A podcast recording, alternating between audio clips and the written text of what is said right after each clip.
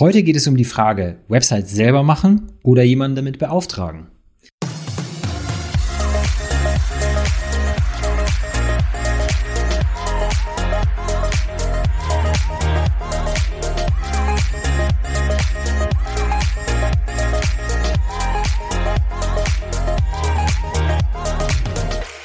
Willkommen bei Online Marketing für Dienstleister, der Podcast für Unternehmen, die aus ihrer Website ein System machen wollen, das sie mit ihrer Zielgruppe ins persönliche Gespräch bringt und das ohne auf die Verkäufertube zu drücken. Ja, ich weiß gar nicht, warum ich nicht früher schon auf äh, dieses Thema als Idee für den Podcast äh, gekommen bin. Wahrscheinlich, weil ich äh, da in meiner eigenen kleinen Mikroblase stecke. Und äh, bei mir geht's natürlich immer nur darum, Webseiten machen zu lassen. Aber ich glaube, dass es für viele Zuhörer und vielleicht auch für dich ähm, eigentlich, bevor du dich dazu entscheidest, eine Website machen zu lassen, erstmal eine ganz andere Frage im Raum steht. Und zwar, machst du die Website selber oder lässt du sie jemand anders machen?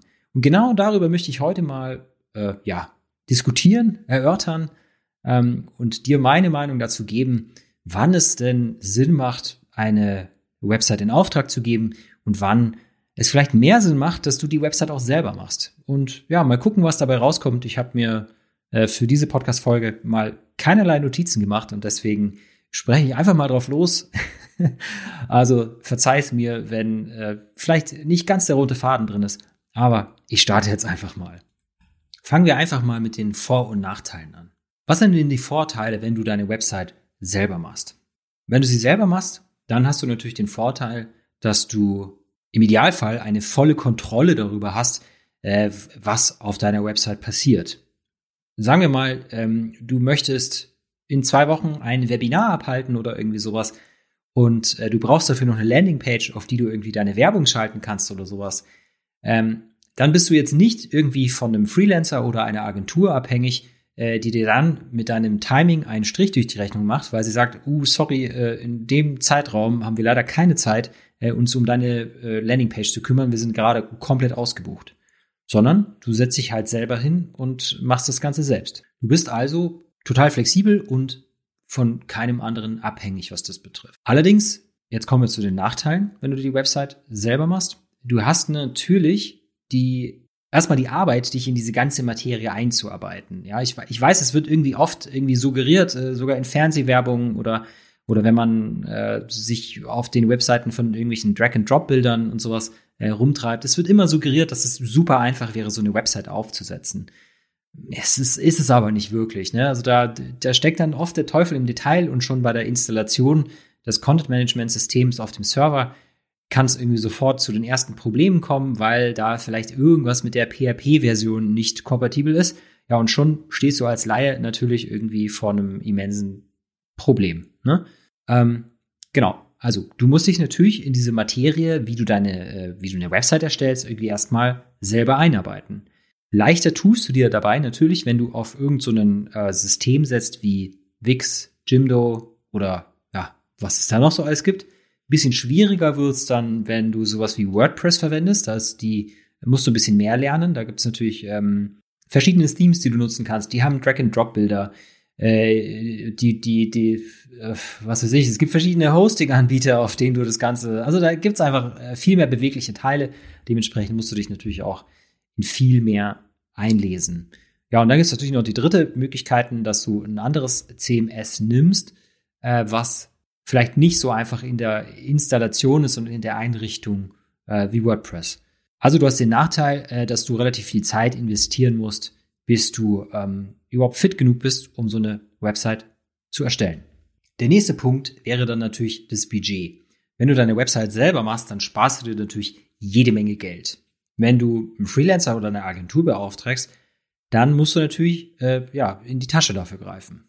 Ja, dann kommen wir mal zu dem Punkt, wann sich denn das Ganze für dich lohnt oder auch nicht lohnt. Also sagen wir mal, du stehst jetzt gerade am Anfang deiner unternehmerischen Karriere und du hast einfach noch nicht äh, viel Geld auf der hohen Kante und der Rubel rollt einfach noch nicht so ganz in dein Business. Ja, dann ist es wahrscheinlich besser, wenn du deine Website irgendwie erstmal selber machst, ne? Aber dann würde ich empfehlen, ja, verkünstel dich nicht, sondern setz halt auf so ein Tool wie ähm, Wix oder Jimdo und sowas und geh erst mal raus mit deiner Website. Ja, es ist, es ist eine Website ist ja nicht in Stein gemeißelt. Das, der Inhalt lässt sich immer ändern, die Seitenstruktur lässt sich immer ändern und du kannst auch später immer noch jemanden beauftragen, der dir die Seite professionalisiert. Ne? So, wenn du jetzt schon ein größeres Unternehmen bist und du hast einfach schon ein paar Mitarbeiter und es ist sowieso im Tagesgeschäft irgendwie viel Arbeit, die zu erledigen ist, dann, ja, dann, dann hast du wahrscheinlich als Unternehmer nicht die Zeit, äh, dich um die Erstellung der Website zu kümmern. Ja, und die Mitarbeiter auch nicht. Und wahrscheinlich wird sich auch von deinen Mitarbeitern äh, keiner in seiner Freizeit in diese Materie der Website-Erstellung irgendwie ähm, ja, persönlich einarbeiten wollen. Und das Ganze während, während der Arbeitszeit zu machen, das geht wahrscheinlich auch noch, weil äh, ja, das Tagesgeschäft ist ja schließlich auch noch da. Ja, einen Praktikanten irgendwie dafür einstellen oder sowas, der das irgendwie macht während seinem Praktikum, das würde ich überhaupt nicht empfehlen, weil dann hast du jemanden, der das äh, wahrscheinlich eher, soll es kein Vorurteil gegenüber Praktikanten sein, aber wenn er nicht schon 100 Webseiten hingestellt hat, dann äh, wird das Ergebnis, die erste Website, nicht unbedingt von der Qualität her das Beste sein. Ähm, und nach dem Praktikum ist er dann auch wieder weg. Das heißt, derjenige, der sich in die Geschichte der, mit der Website eingearbeitet hat, der ist wieder weg und dann gibt es keinen, der irgendwie mehr was an dieser Website verändern kann. Genau, also wenn dieses Profil eher zu dir passt, dann macht es natürlich Sinn, jemanden zu engagieren, also einen Freelancer oder eine Agentur, die ähm, dir diese Arbeit mit der Website also abnimmt. Ne? Ja, es gibt jetzt aber natürlich auch noch eine Möglichkeit dazwischen, weil so eine Website, die besteht ja, sag ich mal, aus äh, ja mehreren Phasen oder es sind mehrere Phasen, in denen so eine Website entsteht. Das ist natürlich einmal die Konzeptionsphase, dann äh, die Inhaltserstellung, in der dann Texte geschrieben werden, dann die Designphase und dann die Entwicklungsphase. Also mal so ganz klassisch. Man kann natürlich auch irgendwie davon abweichen. Gibt auch andere Möglichkeiten, äh, mit denen man so eine Website entwickeln kann. Ne? Wenn du mit einer großen Agentur zusammenarbeitest, die dir möglichst viel, möglichst viel von äh, diesen Leistungsphasen quasi abnimmt, dann äh, verursacht das natürlich auch äh, entsprechend Kosten und du hast natürlich auch entsprechend weniger Arbeit damit. Ne? Ähm, es ist aber natürlich auch möglich, dass wenn du jetzt Einzelunternehmer bist und das, äh, das Business läuft ja schon ganz gut und du möchtest eine eigene Website haben, die soll aber professionell ausschauen, ähm, aber dennoch möchtest du auf deiner Website eigentlich alles in der Hand haben. Du möchtest dort selber dran arbeiten können. Du willst, äh, hast oft Ideen, um, um irgendwas an den Texten umzustellen oder du machst eine neue Landingpage und solche Geschichten. Und du willst, wie gesagt, die Website soll professionell sein, aber sie soll, du willst halt trotzdem nicht irgendwie äh, von, von jemand anderem abhängig sein. Dann gibt's halt noch die Möglichkeit, dass du dir natürlich jemanden holst, der dich bei der ähm, Realisierung dieser Website unterstützt. Meines Erachtens ist so eine Unterstützung dann sinnvoll, natürlich erstmal am Anfang, wenn man sich überlegt, wie man so eine Website aufbaut, ja, also äh, klar, du hast die Startseite, aber welche Unterseiten nimmst du und wie werden die miteinander äh, verlinkt und wie ist halt der, der Aufbau der Website, ne? Dann die Texterstellung, gerade wenn du solo selbstständig bist oder so, dann macht das unter Umständen Sinn, dass du die Texte halt auch selber schreibst, ne?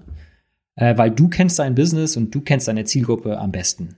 Hm. Einen Texter, wenn du den engagierst, der muss sich dann natürlich auch erstmal in diese ganze Thematik reinarbeiten und das kostet natürlich auch Geld. Auf der anderen Seite, wenn du nicht gerade äh, professionelle Texte schreibst, dann wirst du äh, noch nicht die Skills haben, um solche äh, Texte für deine Website zu schreiben. Weil ich habe erwähnt das immer wieder in dem Podcast, das Schreiben von Texten für eine Website hat rein gar nichts damit zu tun, wie wir gelernt haben, äh, Texte in der Schule und in der Universität zu schreiben. Das ist, ein, das ist die gleiche Grammatik, es sind die gleichen Wörter, aber der Aufbau von Texten und so weiter und so fort ist einfach was ganz anderes. Aber du kannst dich natürlich dafür von jemandem an die Hand nehmen lassen, ja, der dir, äh, der dich, der dich coacht und berät, wie du deine Texte äh, schreiben sollst für deine Startseite, für deine Über mich-Seite, für deine ähm, Angebotsseite und solche Geschichten. Ne? Die Texte schreibst du selber, aber es gibt dann jemanden, der dir äh, dazu Feedback gibt. Ja, wenn du nicht gerade irgendwie äh, mit großer Kreativität geboren bist und äh, ein Naturtalent im Webdesign bist, dann macht es natürlich auch Sinn, wenn du dann das äh, Webdesign outsourcest. Hier macht es vielleicht nicht ganz so Sinn, das irgendwie so in Co-Creation entstehen zu lassen, sondern hier wäre es wahrscheinlich dann gut, einen äh, Designer zu haben, der dir die Webseite auch gestaltet. Ne? Äh, das gleiche gilt dann auch für die Programmierung. Du hast bestimmt keinen Bock auf Technikfrust, sondern du willst dich auf dein Kerngeschäft konzentrieren, mit deinen Zielkunden in Kontakt kommen, Akquise betreiben, äh, Menschen helfen und sowas. Äh, das macht dir bestimmt mehr Spaß, als dich mit dem Technikfrust der Website rumzuschlagen.